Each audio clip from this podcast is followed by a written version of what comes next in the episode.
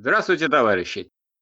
30 декабря этого года мы отмечаем 100 лет со дня создания Союза Советских Социалистических Республик. Это для нас очень важная дата и очень крупное событие, потому что речь идет о том, что составляет саму суть тех исторических событий, которые проходили в наше время, проходили начиная с Великой Октябрьской социалистической революции, а завершиться они могут только тогда, когда во всех странах будет построен социализм. Вот как Ленин мечтал. Мечтал Ленин следующее. В речи на первых московских советских командных курсах 15 апреля 1919 года он говорил – Каждый день приносит известие, что-то там, то здесь поднято красное знамя освобождения. На ваших глазах образовалась Советская Республика Венгрии, Советская Бавария, Третий Коммунистический Интернационал. И вы в скором времени увидите, как образуется Всемирная Федеративная Республика Советов. Да здравствует Всемирная Федеративная Республика Советов. Вот куда движется история. Эта история движется, конечно, не так быстро, как бы нам хотелось. Она движется через сопротивление, причем сопротивление отчаянное. И надо сказать, что самый вот крупный и первый шаг, который был сделан в этом направлении, создание Союза Советских Социалистических Республик, это был шаг, который был связан с преодолением самых страшных и самых больших сил, которые этому препятствовали. Во-первых, э, это происходило тогда, когда нужно было выйти из мировой войны. И благодаря той политике, которую проводили большевики, которые призвали тех, кто борется на противоположных вроде бы сторонах, одетых э, в шинели, рабочих и крестьян, чтобы они повернули оружие против своих поработителей, а не против своих товарищей по классу. И надо сказать, что это движение за то, чтобы превратить войну в империалистическую войну гражданскую, оно было услышано трудящимися и с той, и с другой стороны. На наиболее активную, наиболее четкую, наиболее э, решительную позицию заняли э, коммунисты России. И коммунисты России провели эту линию и через февральскую буржуазно-демократическую революцию и довели эту линию до того, что они создали советское, ну, конечно, благодаря выступлению рабочего класса, благодаря тому, что это выступление рабочего класса, организованного Советы, были, было поддержано и э, в значительной мере войсками той армии, которая была задействована в империалистической войне, в значительной мере была поддержана всеми прогрессивными силами в других странах.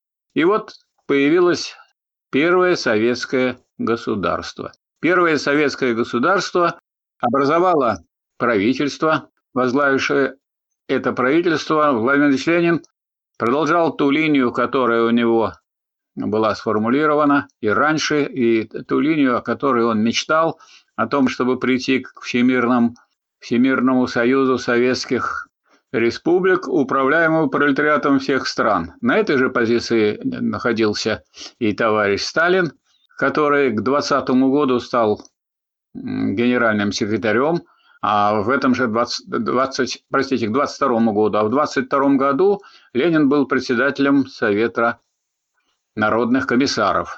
И вот эти два великих руководителя, два великих вождя рабочего класса, они э, успешно руководили, без, э, можно сказать, бескомпромиссной борьбой рабочего класса, которая прошла и через сравнительно мирную революцию социалистическую, мирную, потому что перевес сил был обеспечен благодаря тщательной и э, глубокой подготовке вооруженного восстания, поэтому ему не было по существу сопротивления.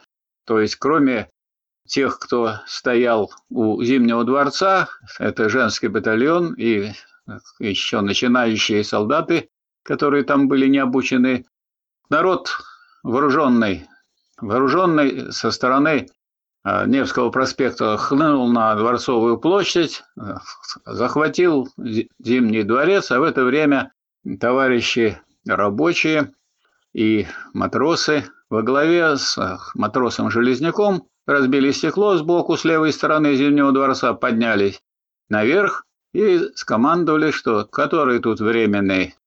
Кончилось ваше время и отправили их на э, заключение в Петропавловскую крепость. Оттуда их потихонечку поштучно приглашал Ленин и предлагал им либо, э, так сказать, сказать, взять на себя слово, что они не будут бороться против советской власти, тогда их отпускают, либо тогда их судьба будет решена по-другому. И все они высказались за то, чтобы их отпустили и пообещали, э, что они не будут бороться. И никто из них действительно не боролся против советской власти. Можете поинтересоваться судьбой бывших э, руководителей, входивших э, во временное правительство Керенского. Все они, в общем, работали на благо советской России, на благо даже Советского Союза. То есть первый шаг был сделан, и теперь нужно было вырваться из мировой Э, империалистической бойни. Поэтому советское правительство предприняло меры к тому, чтобы заключить мир с Германией. И это привело к тому, что внутри партии был очень большой э, по этому поводу спор. Этот спор э, на седьмом съезде был завершен, и была принята точка зрения Ленина о том, что, несмотря на то, что мы не можем сейчас на выгодных условиях подписать мир, но без этого мы просто потеряем те завоевания, которые у нас есть. У нас есть готовый ребенок, который родился. Вот, а нам предлагают такие люди, как Троцкий или Бухарин, бросить его в топку мировой революции. Мы за мировую революцию, но для этого надо, чтобы выросло то, что уже создано. И мы должны заботливо к нему относиться и развивать.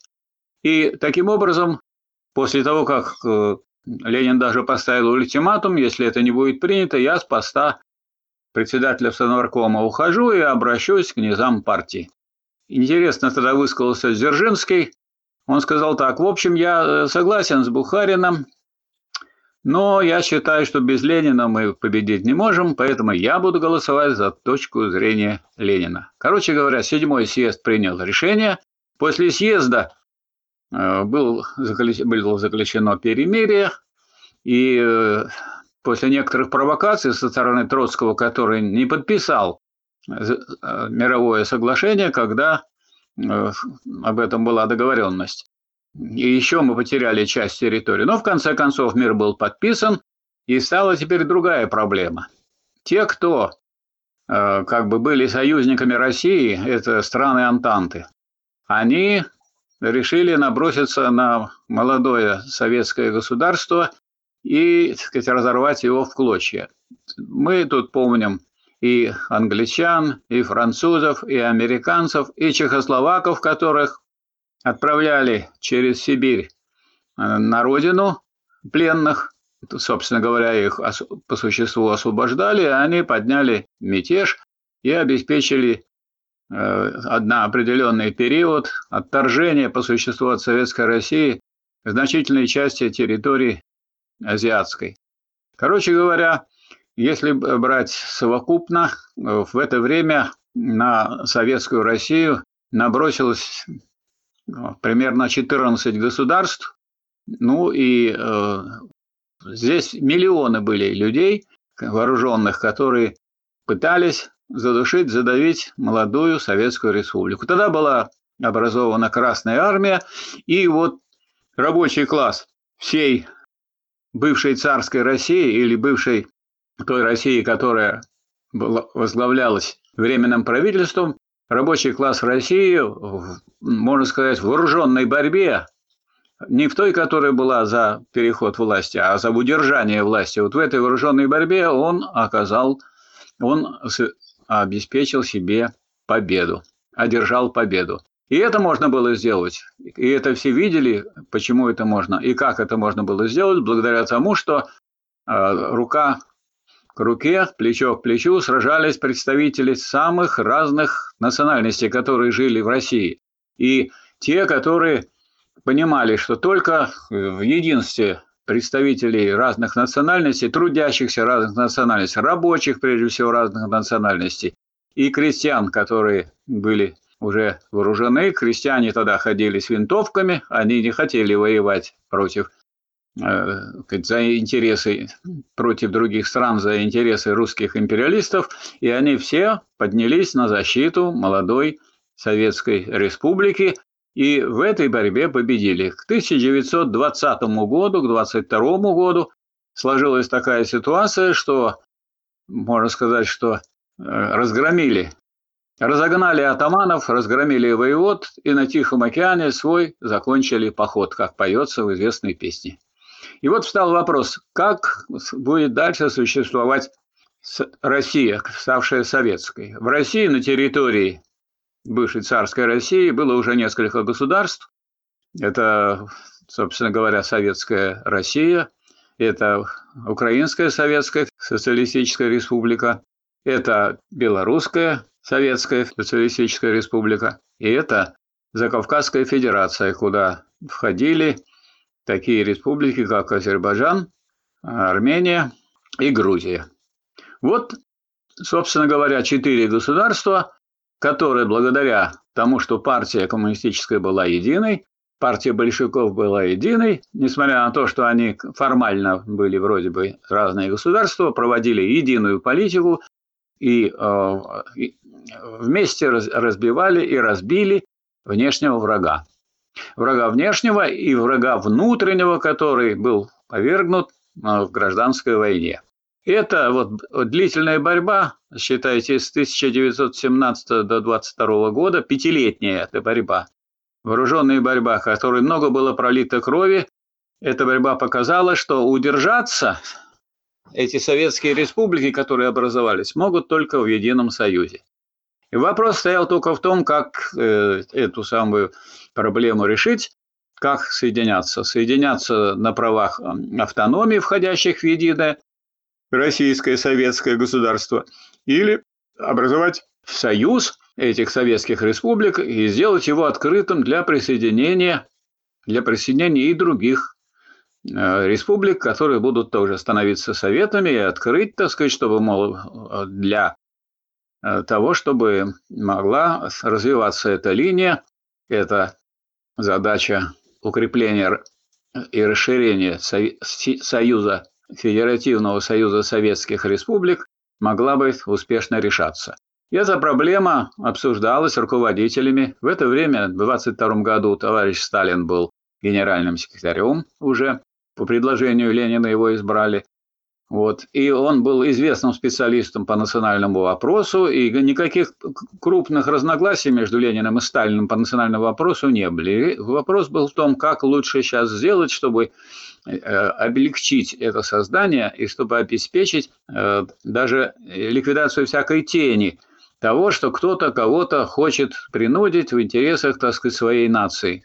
Прежде всего, нужно было опасаться того, чтобы этого не было – по отношению к великорусской нации до этого э, в царские, в буржуазные времена, которая хотела из России сделать тюрьму народов. Вот это обстоятельство после обсуждения и э, между Лениным и Сталиным, потом в Центральном комитете, и потом, естественно, после того, как э, Центральный комитет определился здесь однозначно, что надо сделать союз самостоятельных свободных республик, союз нерушимой республик свободных.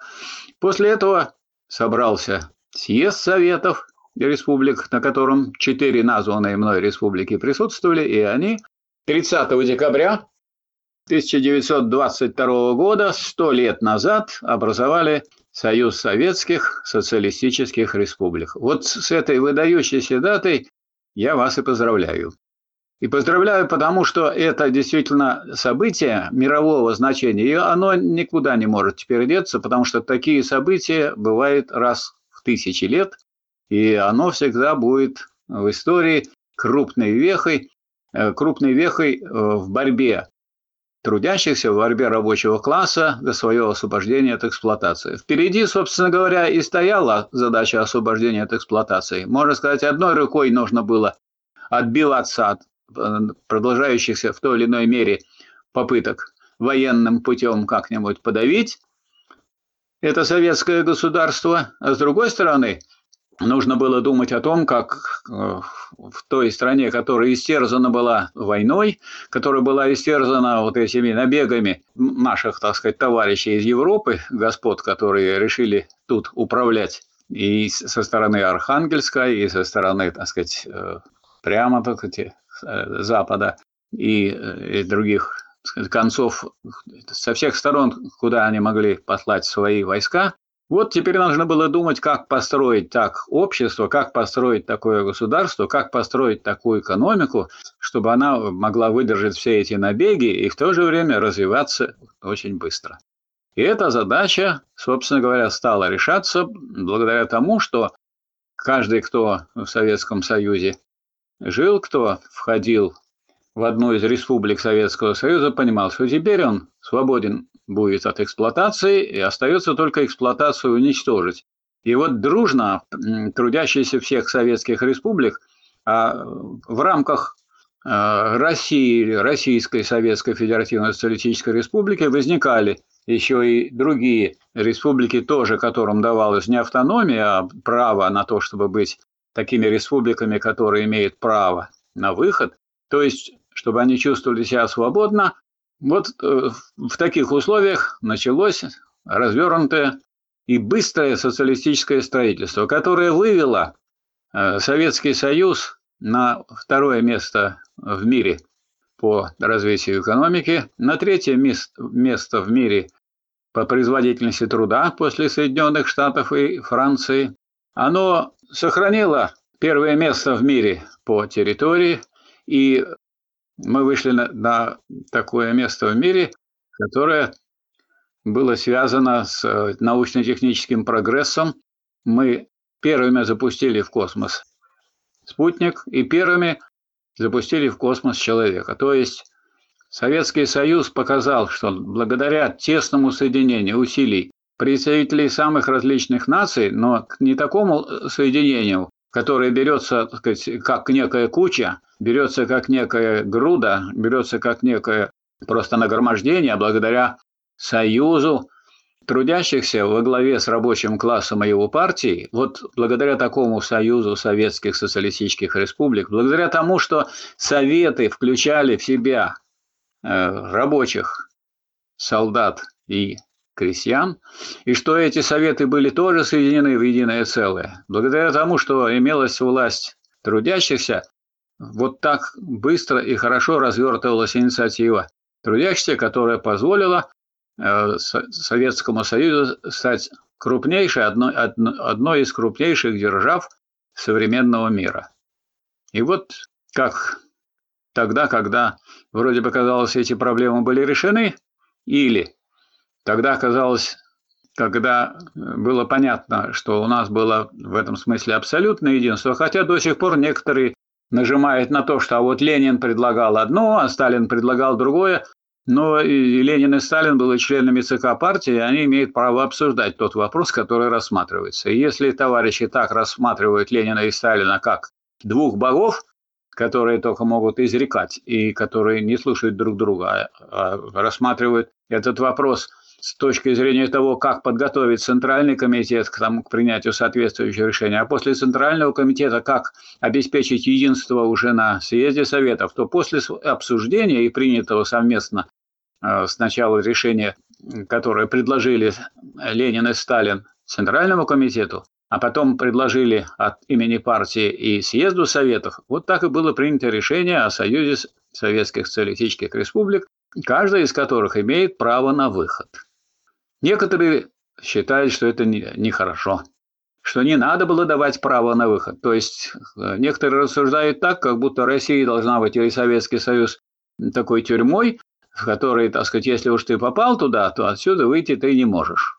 Потому что если это относится к одному какому-то национальному государству советскому, то ясно, что других, то большинство государств, если значит, требуется голосование всех остальных, то он, конечно, выйти не может. Но я думаю, что на одном простом примере всем ясно, что если речь идет, например, о семье, о, о том, чтобы женились девушка и, и ее жених и образовали семью и образовали единую семью, то никакой не может быть единой семьи, если нет права расторгнуть этот брак. И с той, и с другой стороны это право обеспечено, и никто по этому поводу не возмущается. Наверное, все понимают, что сказать, вот если в царской России была такая ситуация, когда вот женщина не могла выйти из, из брака, несмотря на то, что ее в этом браке могли угнетать, и она не могла рассчитывать на любовь, то по отношению к э, вхождению в союз республика, они думают почему-то, что надо, так сказать, закрыть на ключ тех, кто вошел. Нельзя закрыть на ключ. Э, в союз входят люди э, и республики не для того, чтобы из него выходить. И такая мысль о выходе не могла, естественно, даже в голову приходить людям. Самое такое время, когда очень удобно было выходить, когда вот сюда направились полчища немецких фашистов, естественно, они ударили по всей системе государственной. Они дошли почти до Москвы, и там кровопролитные бои. Они окружили Ленинград и замкнули его кольцом блокады.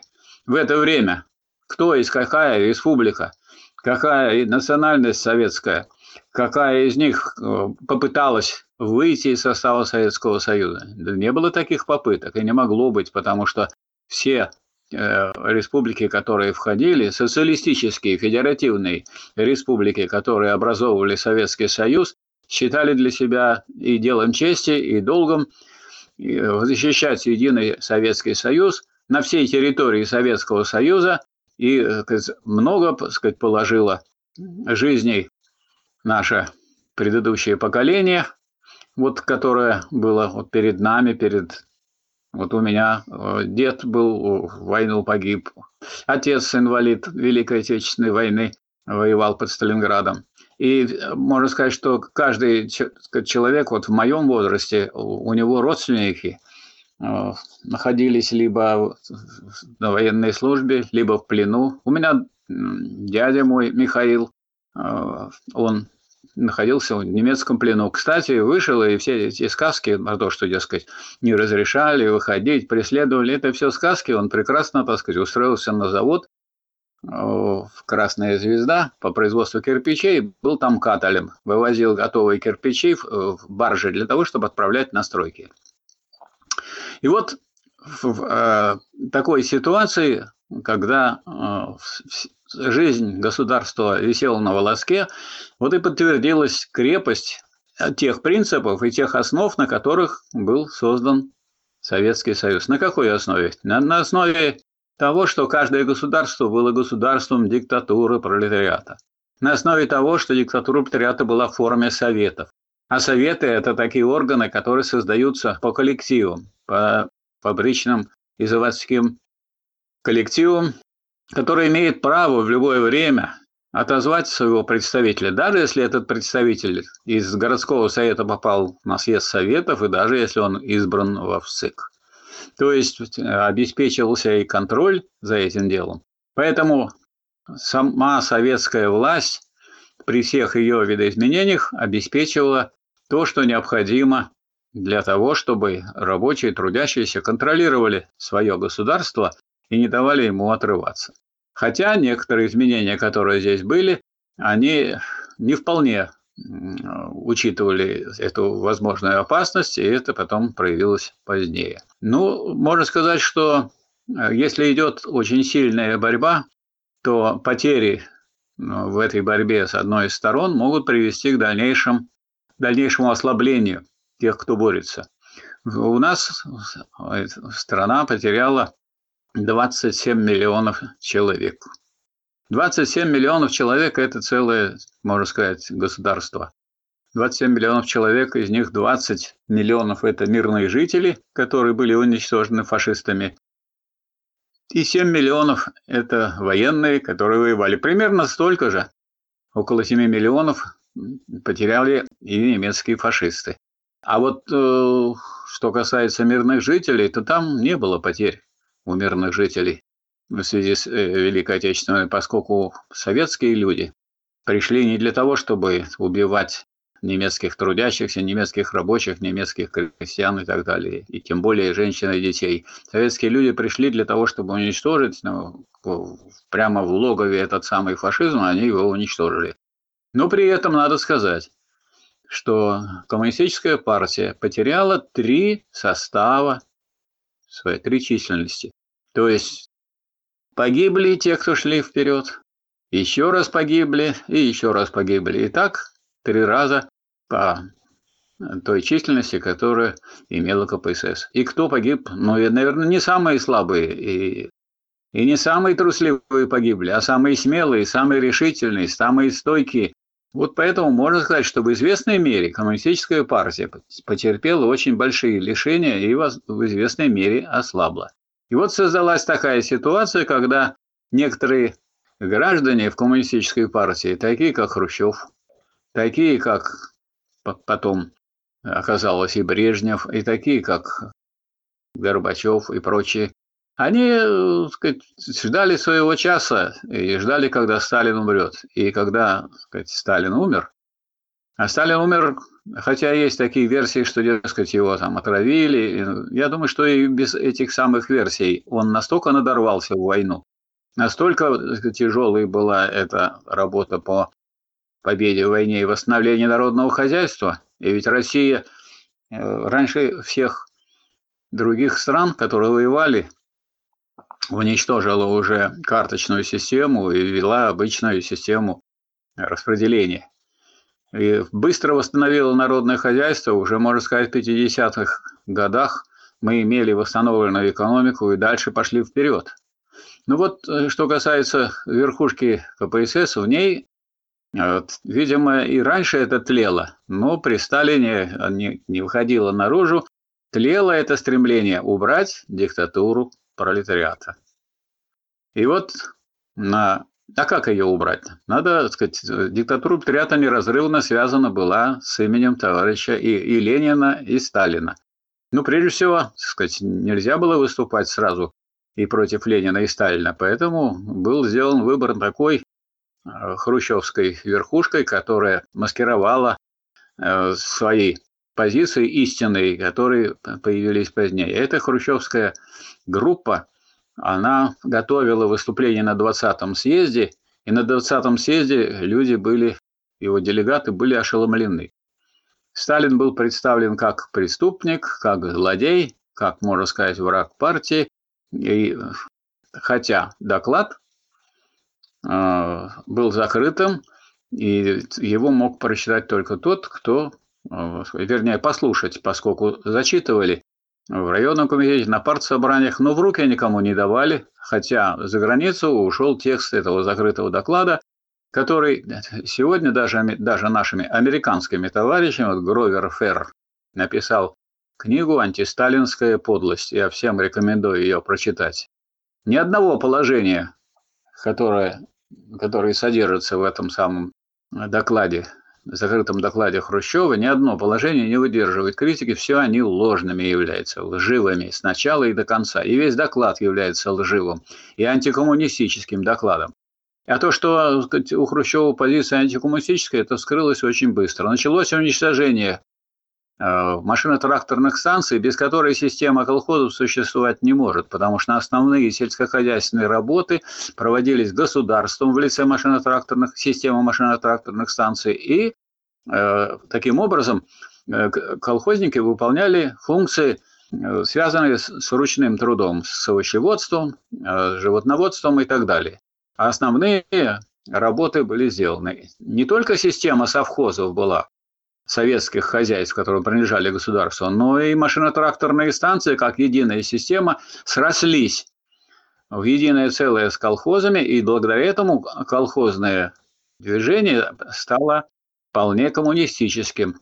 Почему? Потому что не торговали колхозы с государством, а была контрактация, было планировалось то, что будут производить колхозы, то, что нужно государству, и планировалось, сколько получат эти самые колхозники от государства. Причем какую работу будет выполняться, будет, будут выполняться машино-тракторными станциями. Это было все выброшено, можно сказать, машино-тракторные станции разрушены, заставили колхозы Хрущев и, сказать, его руководство заставило колхоз купить эти самые машино-тракторные станции, технику этих станций. А купить технику колхозы не могли, они вдруг из э, богатых колхозов превратились в должников.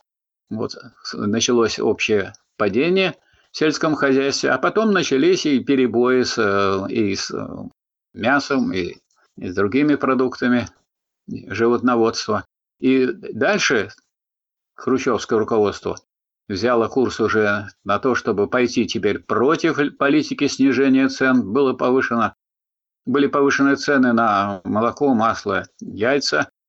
Это вызвало волнение рабочих. И вместо того, чтобы, как учил в свое время Ленин, если кто-то там, если рабочие бастуют, что надо сделать? Надо прийти и объяснить им, если они не правы. А если они правы, так надо пойти обратно и исправить то, чего требуют люди. Но так вместо этого, значит, были расстреляны те рабочие, которые возмущались повышением цен.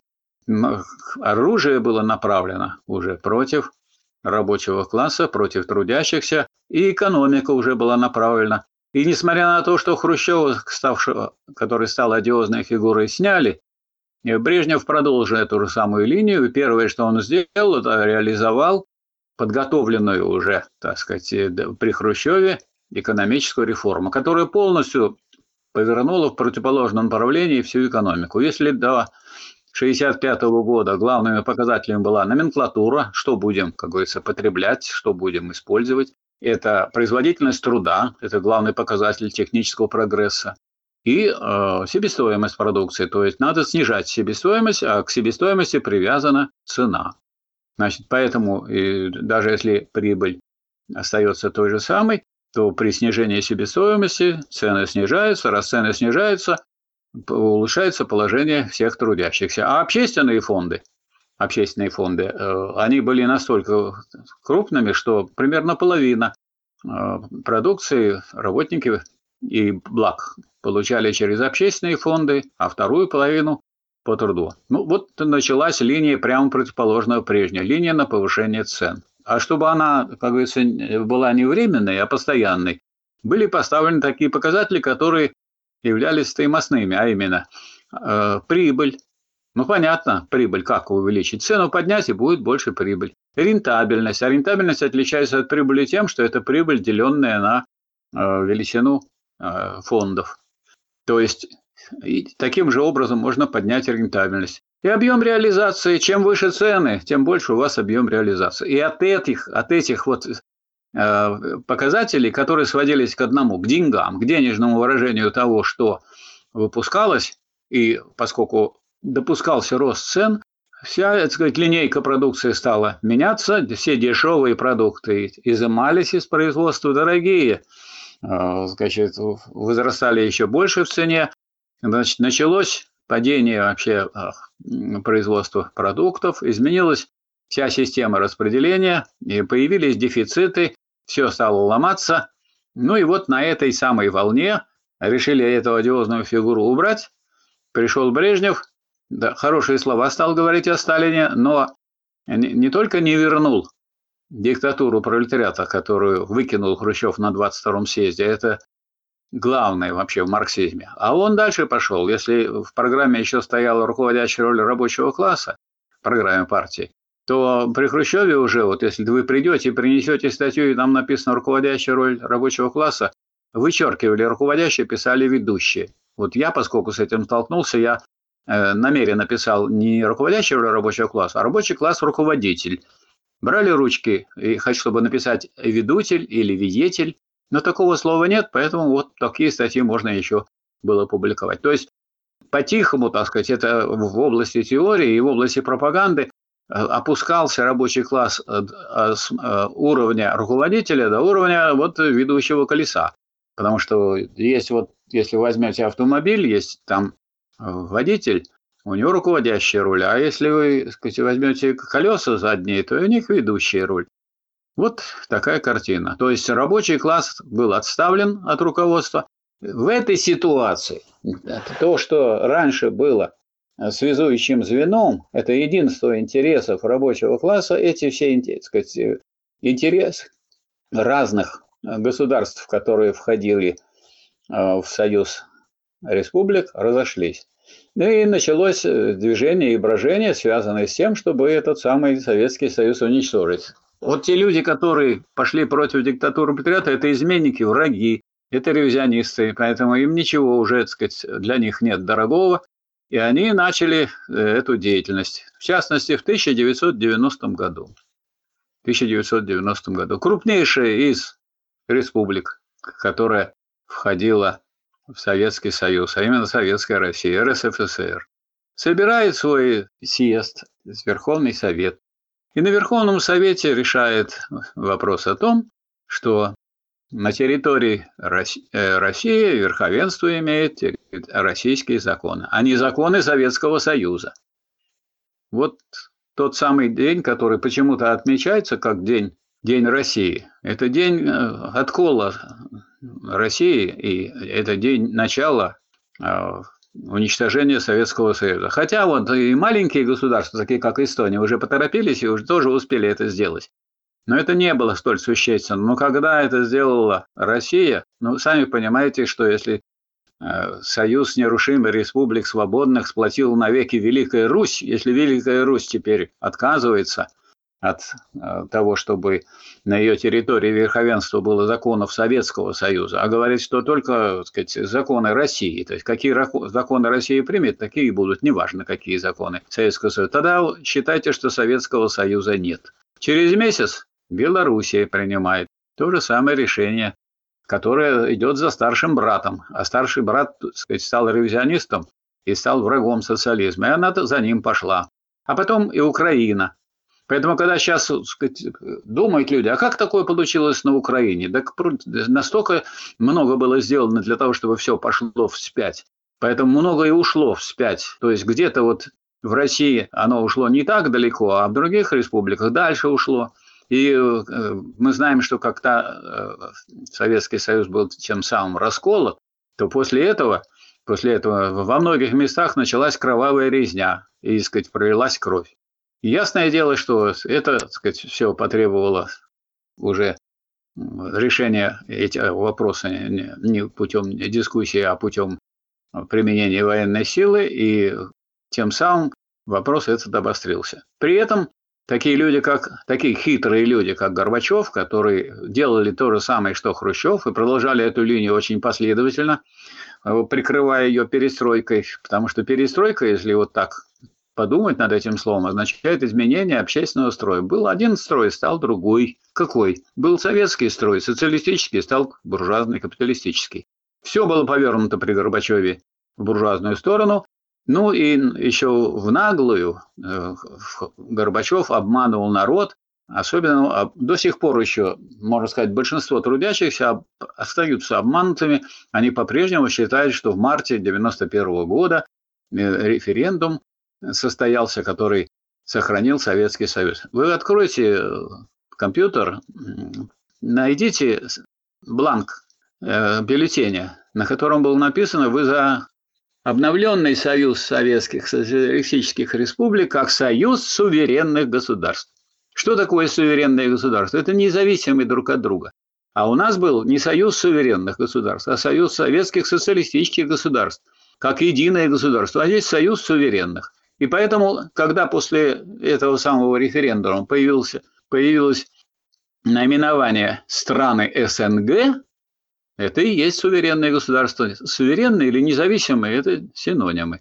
И у нас есть вот Таврический дворец, в Таврическом, в Ленинграде, в Санкт-Петербурге. В Таврическом дворце заседает руководство это, этого самого СНГ. СНГ ничего решить не может, потому что никто не обязан выполнять решение этого самого СНГ руководства СНГ, потому что все независимые. Если они независимые, то никто не может э, принять такое решение, которое надо было бы выполнять. Вот и все. Поэтому вот эти э, хитрые люди, э, которых не все умеют распознавать, и очень многие трудящиеся, которые верят на слово. А по поводу этого Ленин говорил так, что тот, кто верит на слово, в экономике или в политике, тот круглый дурак. Нельзя в экономике и в политике верить. Проверять, к чему ведется это действие. Значит, что мы имеем? Мы имеем то, что э, мы опять оказались в такой ситуации, когда, несмотря на наши э, колоссальные успехи, которые были проделаны в условиях социализма и в условиях строительства социализма, и которые во многом сохраняются. Это высокий культурный уровень образования, это наука, это техника, это 70% государственной, 70% средств производства находится в государственной собственности. Нам нужно решать снова задачу, задачу так, которую решил э, съезд Советов 30 декабря 1922 года, но для того, чтобы эту задачу решить, нужно проделать ту большую работу, которая была проделана за пять лет 1917 до 1922 года. Для того, чтобы решить задачу создания Советского Союза, надо создать советы. А советы создаются не сверху, а снизу. Они создаются путем забастовочной борьбы. И каждый городской совет – это совет представителей забастовочных комитетов. Они были созданы в буржуазной России и не, совсем не в советской.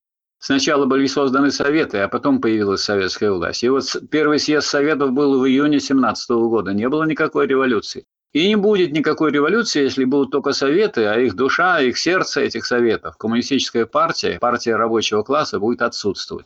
Поэтому сейчас стоит задача в том, чтобы расширять и укреплять имеющуюся коммунистическую партию, рабочая партия России, чтобы в нее входили все новые и новые люди – стоящие на позициях рабочего класса, прошедшие или обещавшие, по крайней мере, что они пройдут обучение в Красном университете, чтобы их нельзя было обмануть, так как обманывали легко проходимцы хрущевские, других членов партии. Вот задача, которая должна быть решена, и создание советов, и забастовочной борьбы трудящихся за свое положение, которое, между прочим, в законе заложено, закон трудовой, Трудовой кодекс России разрешает забастовки, он, они требуют определенные процедуры, эти процедуры означают организацию коллектива, а не э, сказать, отдельные вспышка пускательства и отдельные выступления.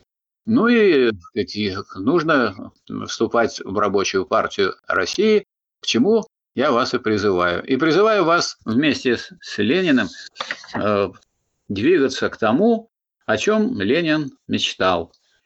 Мечтал он о том, чтобы образовалась Всемирная Федеративная Республика Советов. Да здравствует Всемирная Федеративная Республика Советов. И вот это дело, которое совершили рабочие России, рабочие и крестьяне России вместе с э, теми представителями умствен труда, которые пошли им навстречу и стали на позиции рабочего класса. И вот это дело – это крупнейший шаг в создании такой Советской Республики. Для трудящихся, для рабочего класса любой страны ему ближе рабочие соседней страны, чем свои родные, в кавычках, капиталисты. Поэтому и лозунг, который у нас есть, и который никогда не снимался и не будет снят, пока не будет полностью построен и полный коммунизм, что пролетарии всех стран, соединяйтесь. И соединиться они должны не только в те ряды, которые борются за социализм, и они должны соединиться в едином советском государстве. Вот в этом направлении двигается история. И все, что сейчас происходит, надо рассматривать с точки зрения этого критерия и с точки зрения этой перспективы. Поздравляю вас со столетней годовщиной образования Союза Советских Социалистических Республик и выражаю уверенность в том, что Союз Советских Социалистических Республик будет воссоздан, это дело будет решено.